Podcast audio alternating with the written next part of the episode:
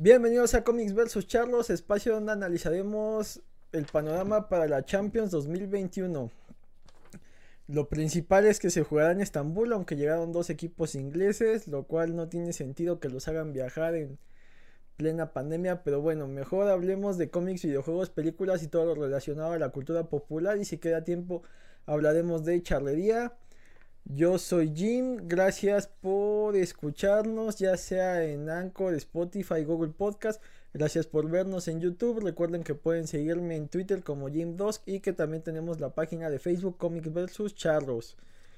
Eh, regresamos después de un par de semanas en que eh, realmente no me nacía grabar, no, no, estaba inspirado. Eh, intenté grabar un par de veces, no me salía, me trababa.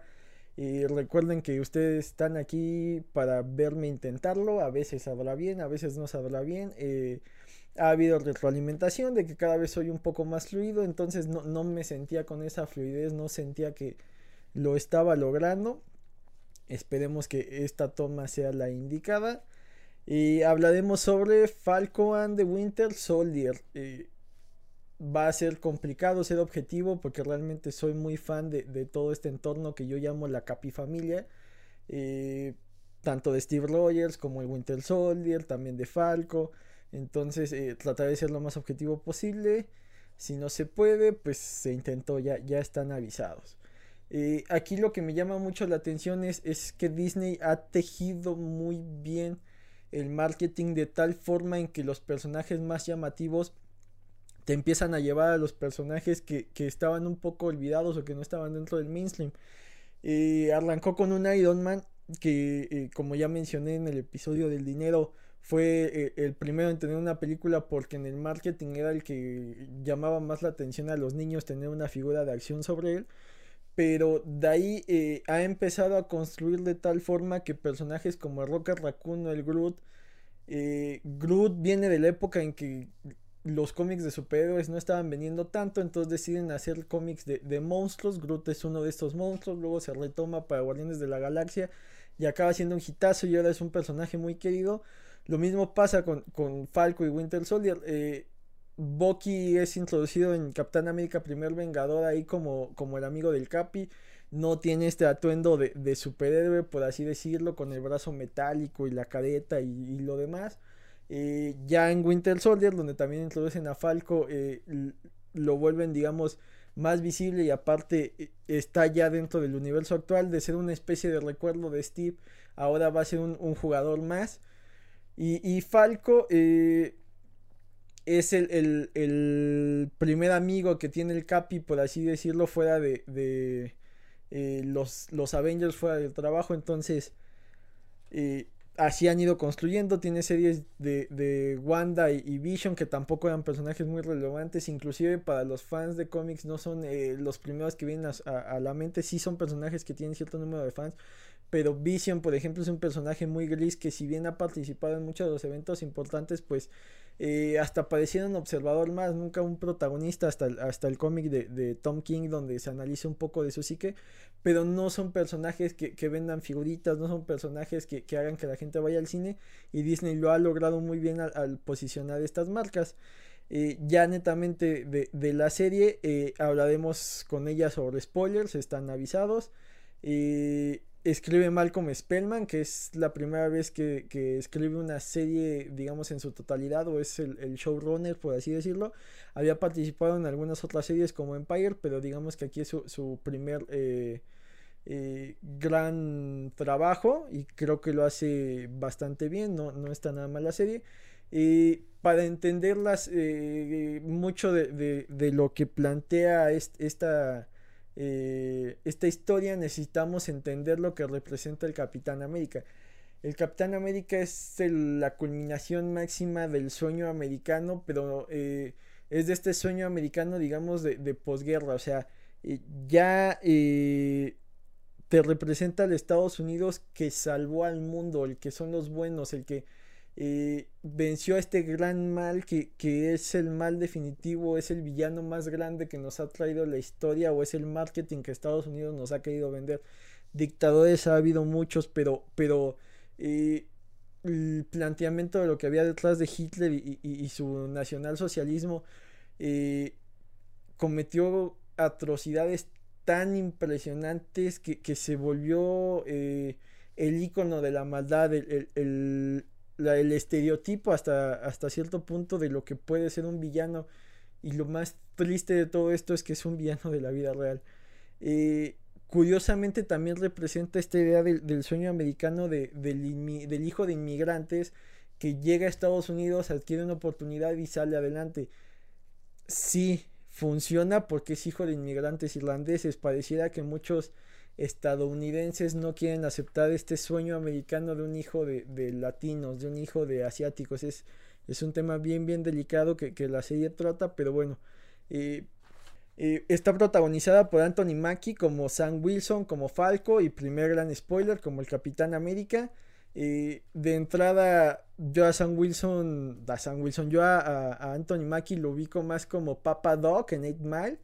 Ahí que realmente no es ningún Avenger, que su verdadero nombre es Clarence y que vive con ambos padres y le seguiría rapeando, pero no me la sé. Ya ha participado en seis películas del MCU en donde lo introdujeron, como ya dije, fue en Winter Soldier. Para mí es de los detalles que más me gustan de la película, cómo eh, se crea esta relación de amistad con Steve. Vamos, eh, Iron Man lo ve como una especie de amigo de su papá. Eh, con Thor no hay tanta relación porque Thor está un ratito con ellos y se va a Asgard y no, no se profundiza siempre hay esta barrera de que es la leyenda y de que es el líder y, nadie lo ve como, como, algo más que un símbolo. Y aquí Steve, y, Sam forman una amistad basada más en, el tú a tú, en, estas experiencias posguerra, en este reintegrarse al mundo después de haber pasado por, alguna etapa de crisis, ya sea una guerra en Irak, ya sea estar congelado en hielo.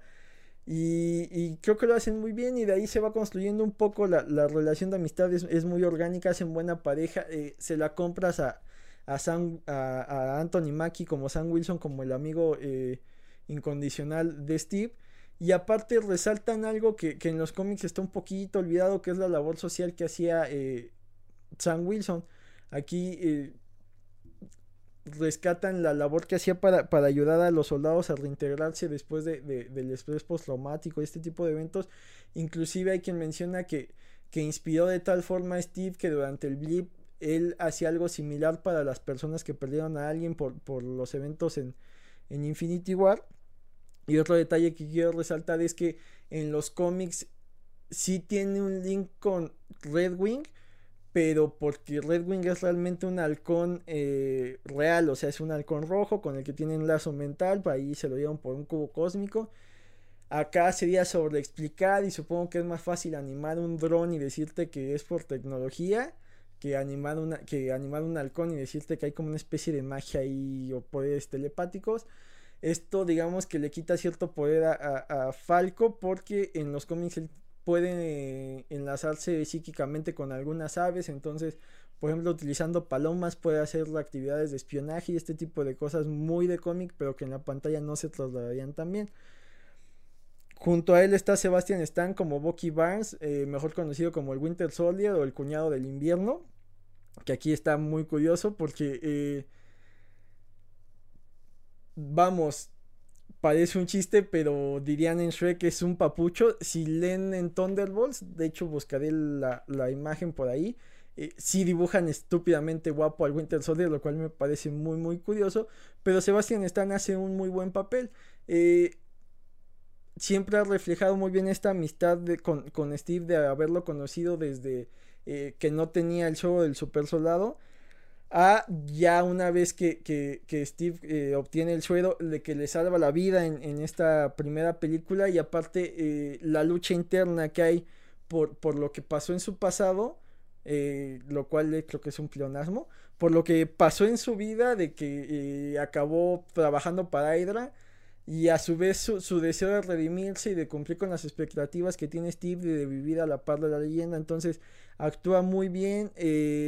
Aquí hay un par de detalles. Una, eh, Ed Brubaker, que fue el, escritor que trajo a la vida al Winter Soldier, porque eh, recordemos que existían en el universo de, los cómics como Bucky, pero él es el que escribe esta historia del Winter Soldier y lo regresa y, eh, tiene este camino de redención y que había trabajado para los rusos y demás. Él se queja de que no recibe las, regalías que debería recibir después de haber creado un personaje tan icónico o haber revivido un personaje tan icónico, lo cual es triste más allá de eh, un cameo que tiene en Captain America de Winter Soldier, pues sí debería recibir más reconocimiento por el gran trabajo que hizo. Y eh, otro detalle a resaltar es que aquí digamos que se confirma al 100 que también tiene suelo de super soldado. Había por ahí eh, chispazos de que sí o de que no como tal, eh, el suelo del super soldado en los cómics hace que seas como una especie de atleta de máximo rendimiento que está a tope siempre, que no necesita ni entrenar para mantenerse en ese tope. Acá ya le dan super fuerza y habilidades más allá de las humanas. El eh, Winter Soldier comparte esto con, Steve. Y el detalle que no me agrada es que eh, después de haber sido esta máquina de matar, esta especie de terminento, terminento, Terminator que habíamos visto en Winter Soldier aquí es un personaje no tan poderoso, no tan hábil y eso no me agrada, pero bueno, es para contar la historia y para que más gente se pudiera lucir. Alguien que, es eh, su primera vez en el, en el MCU que hace un papel impresionante es Wyatt Russell, que interpreta a John Walker, luego el Capitán América y luego el USA Agent.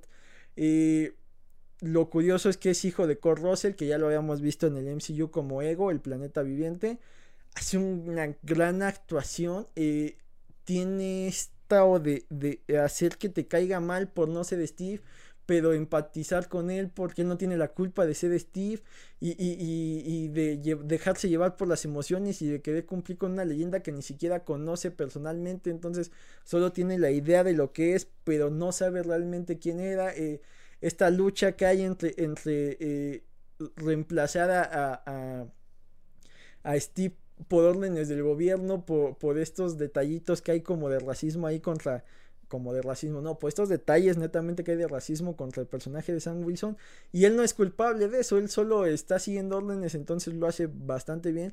También que gente eh, desubicada y, que no tiene nada mejor que hacerlo empezó a atacar en redes sociales, lo que eh, es lamentable, digo, eh, los fans deberían de aprender a diferenciar entre un actor y su, y su papel, y lo hizo también que que acarrió a, este odio, ¿no? Lo cual es lamentable. Eh, junto a él está Cle, Bennett, que hace a, Lemar Hastings o Battlestar, que eh, su actuación es más discreta, pero eh, creo que se, hizo de un lugar con los fans porque su personaje está escrito de tal manera que es netamente bondad.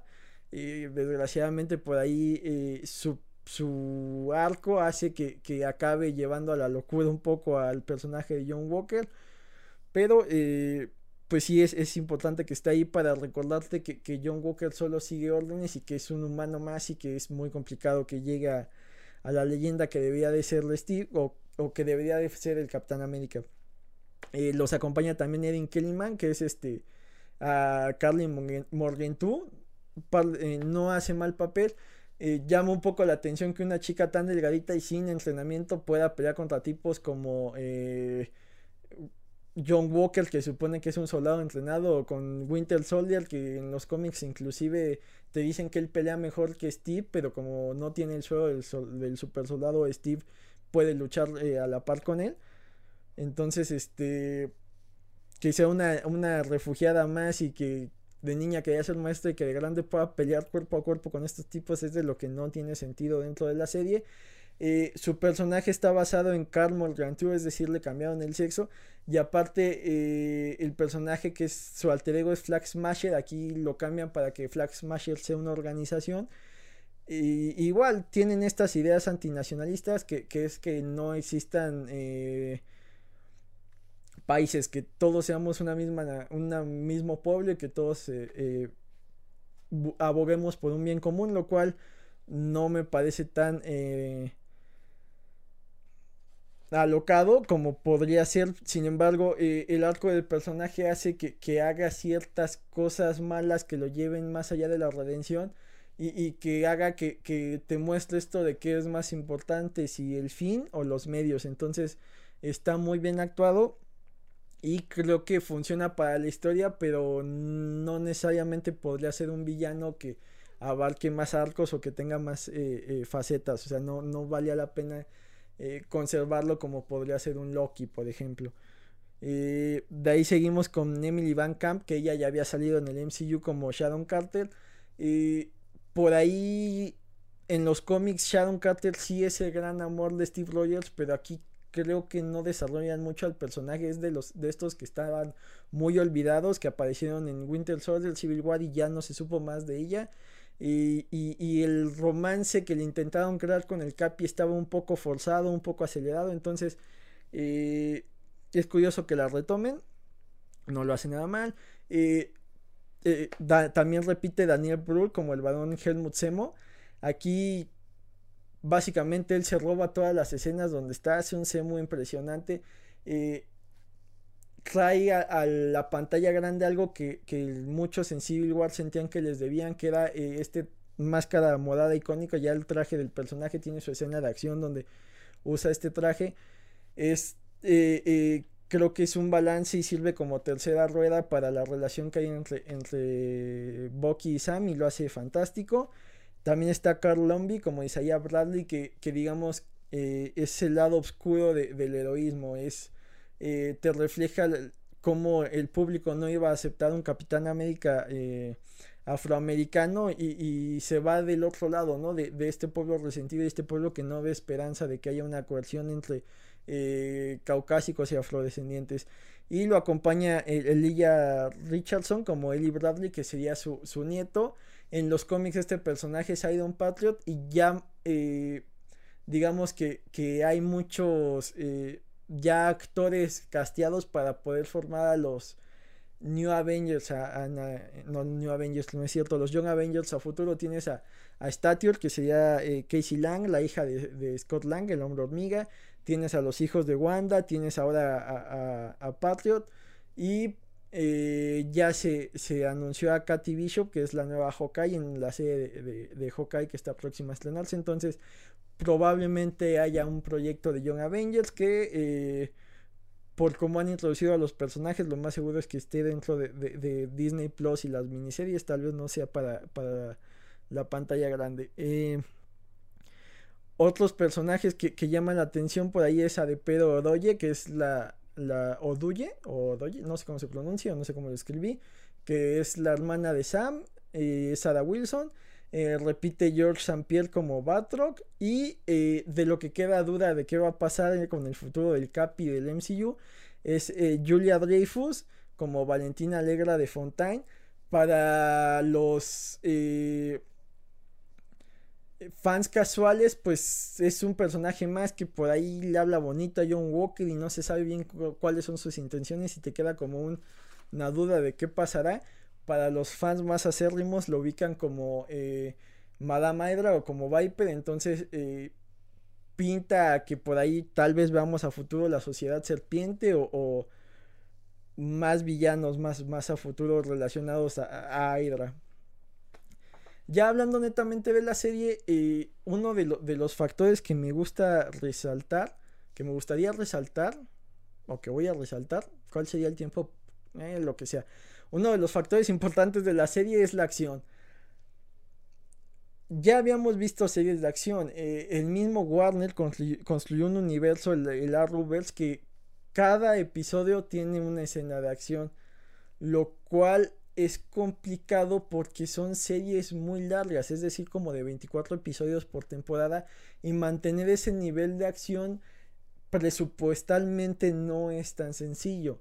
Acá Disney al ser miniseries y al tener digamos que toda la maquinaria y todos los fierros y todo los, el bagaje y todo lo eh, caro que ya tienen para las películas te lo llevan a las series.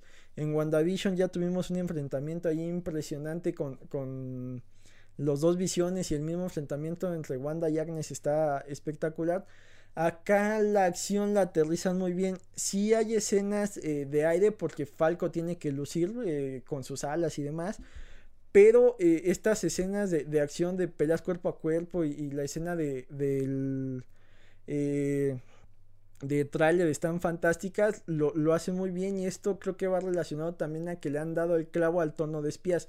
Desde Winter Soldier, que es de las películas más aclamadas dentro del MCU, lo han hecho muy bien lo que es el, tono de los espías y aquí te lo reflejan con esto eh, que tienen que ir investigando y cómo se, eh, llegan a lugares como Madripoor que para los fans casuales igual pues, solo es como que donde están los antros y los villanos y demás para el, fan ya más clavado sí es un lugar muy especial si no me equivoco, tiene más relación con los X-Men. Inclusive Wolverine por ahí eh, se llega a dar la fuga eh, algunas veces y trabaja ahí en Madrid, pues tiene un bar con este... Eh, con Parche, que es como un alter ego donde él se pone un parche y finge que es el dueño del bar y pues sí tiene sus aventuras allá y se olvida de los X-Men y del resto del universo Marvel.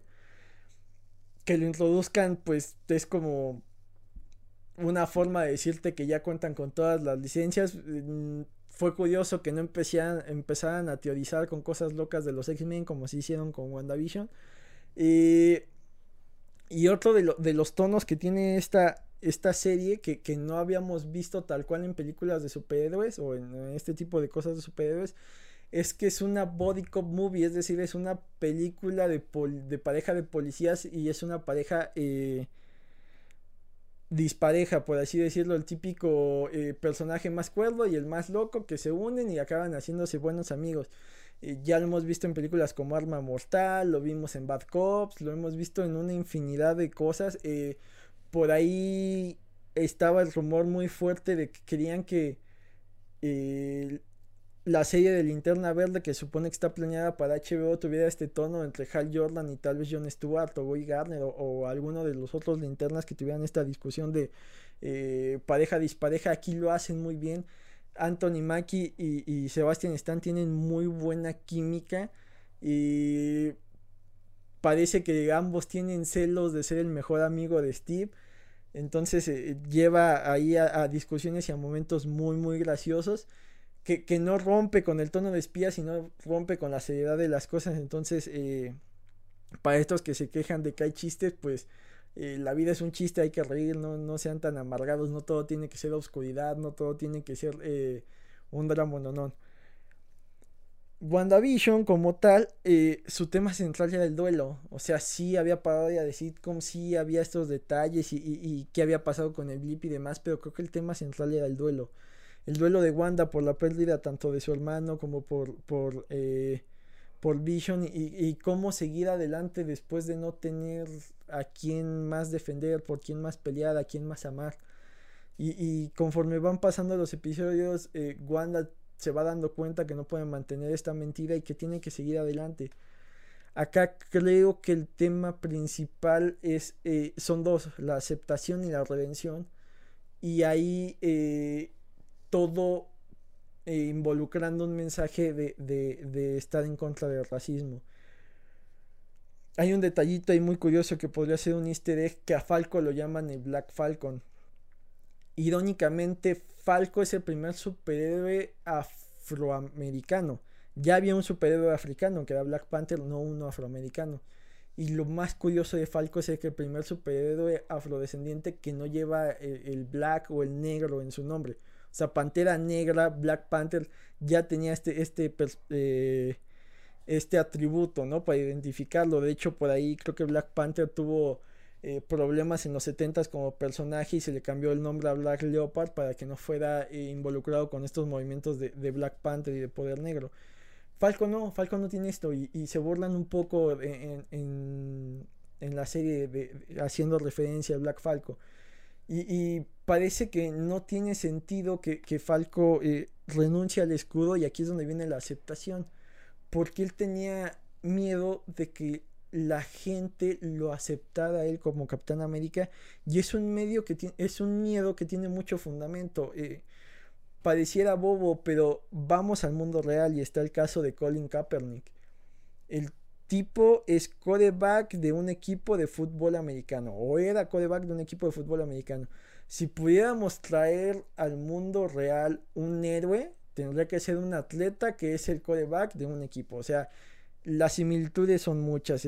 el público lo quiere, lo admira, tienen camisetas de ellos, eh, quieren ser como ellos, etc. Él decide hacer protestas en contra de los abusos policiales contra eh, los afroamericanos en Estados Unidos. ¿Y qué pasa? no lo aceptan, o sea, eh, entre el, racismo tan latente que hay en Estados Unidos y, que la gente eh, antepone supuestamente o el pretexto es que, él eh, estaba ofendiendo al himno, casi casi dijeron es que Estados Unidos es más grande que tu protesta, pero pues que es un país sino la gente que lo conforma y los afrodescendientes también forman parte de ese país. En México nos pareciera un poco ajeno y parece que, que eh, quedar bien este tema de Black Lives Matter, pero aquí también existe un gran racismo y es complicado que lo diga yo porque eh, para la media de, México pues yo no lo he sufrido, pero también existe un clasismo y, tal vez eh, suena hipócrita, ¿no? Hablar sobre eso, digo, en el clasismo pues no soy alguien adinerado desgraciadamente, pero, el racismo no me ha tocado vivirlo, pero sí me ha tocado verlo y me ha tocado eh, el día a día, ¿no? Y, estas frases y, esto que, resta, que pareciera que no le hace daño a nadie, pero que tenemos muy presente en Estados Unidos, está todavía más fuerte. Ya lo mencionaba.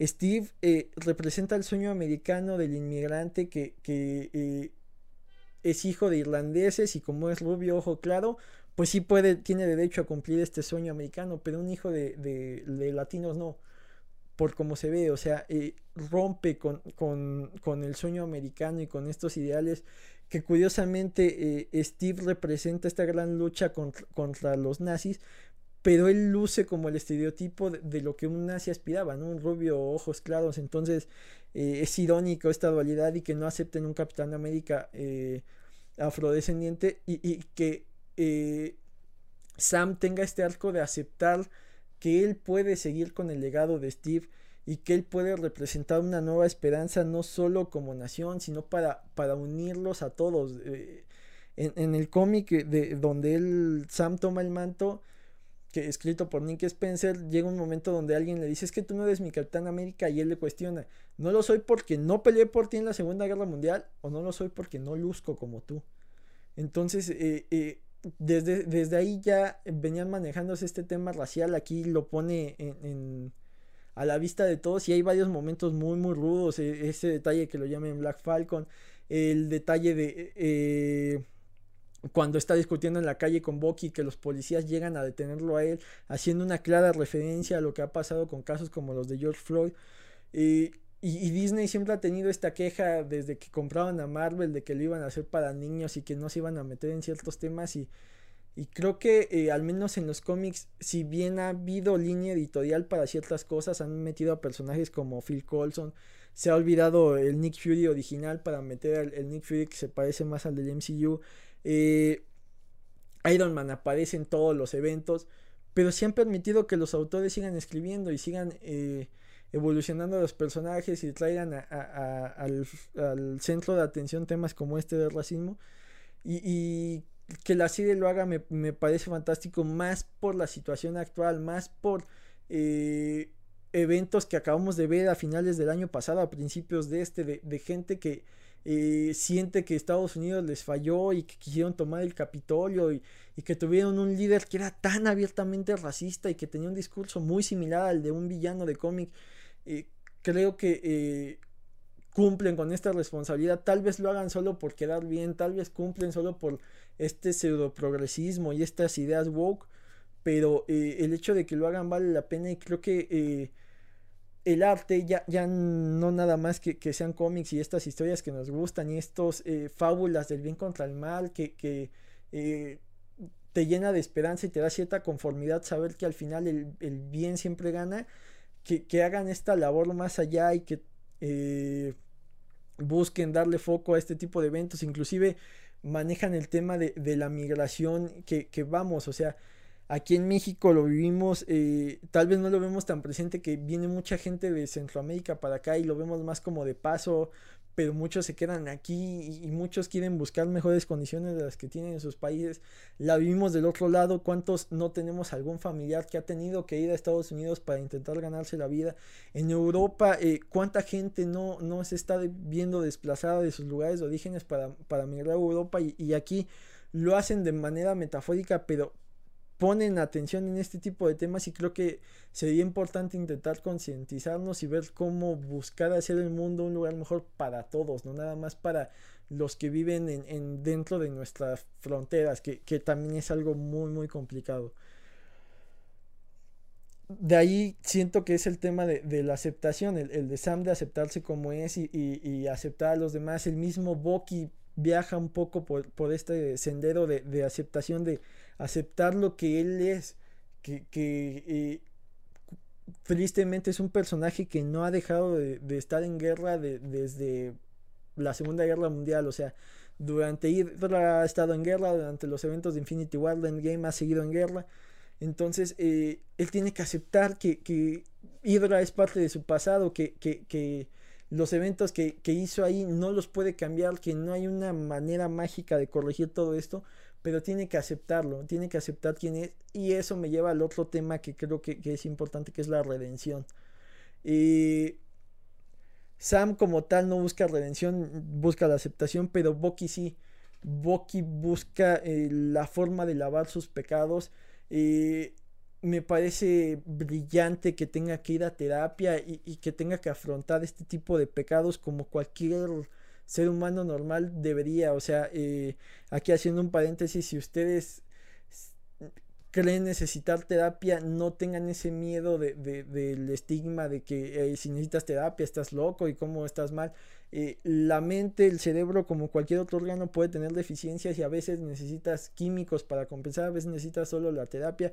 Si crees necesitar ayuda, hazlo, no tiene nada de malo, debemos de, dejar este estigma de que la salud mental y que estás loco y que te van a encerrar, no, no, no, si necesitas terapia, hazlo, me parece eh, brillante que, que Boki lo haga.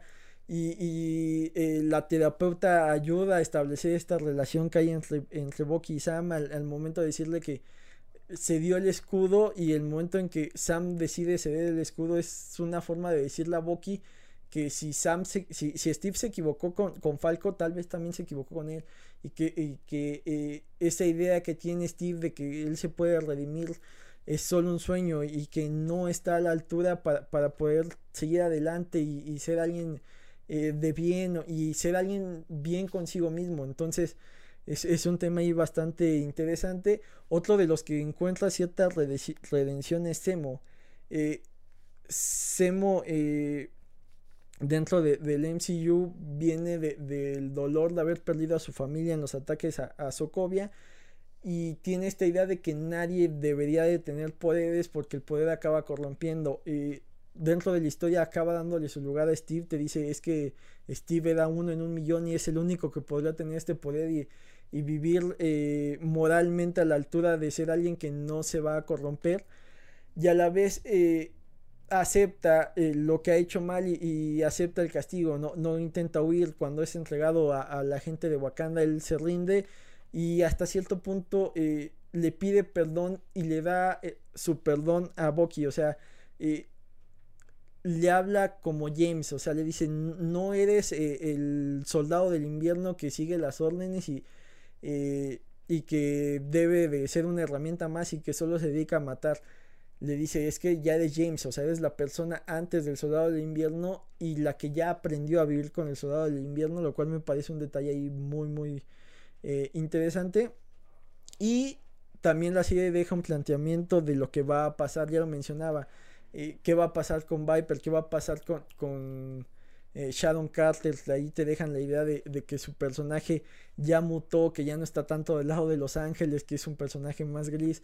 El mismo Semo, eh, con la actuación fantástica que hizo, tiene un potencial para eh, que se ha tomado en cuenta para proyectos a futuro.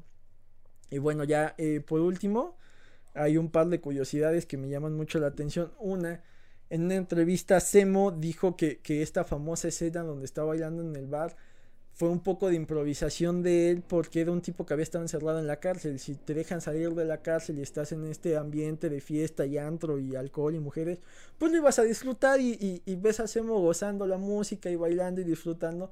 Y te dice, sí, hay un corte de más tiempo donde eh, hice distintos pasos y al final eso fue lo que quedó.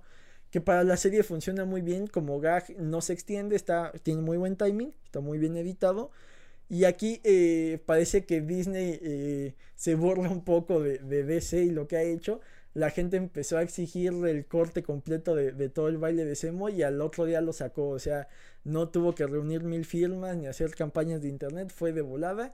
Creo que fue un pequeño chiste eh, de esos que, que, no afecta a nadie, que no es agresivo, que, que es como de camaradería, pues, camaradería.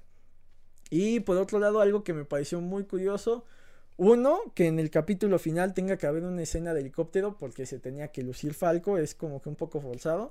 Creo que, que la acción iba muy bien hasta ese último episodio que se resuelve todo un poco eh, prematuro, pero tampoco podías alargar. Creo que ahí eh, el mismo John Walker, digo, retomando en cuenta la redención, cuando eh, en lugar de, escoger el camino de la venganza elige el, camino de ayudar a los otros. Eso también me parece eh, brillante, que es una escena cortita, pero que resume muy bien la, mentalidad nueva de John Walker. Y otro, otro detalle ahí muy curioso es que Sam sí hereda los poderes del Capi. No hereda el suelo del super soldado, pero sí hereda el don de dar discursos. Entonces me parece fantástico. Este es un detalle muy curioso que yo agradecí bastante. Y podríamos seguir hablando, pero eh, ya no hay tiempo. Ya hablaremos del Falcon de Winter Soldier y la charrería en otra ocasión porque empezó a llover. Y no sé si se vaya a escuchar bien esto. Cuídense. Bye.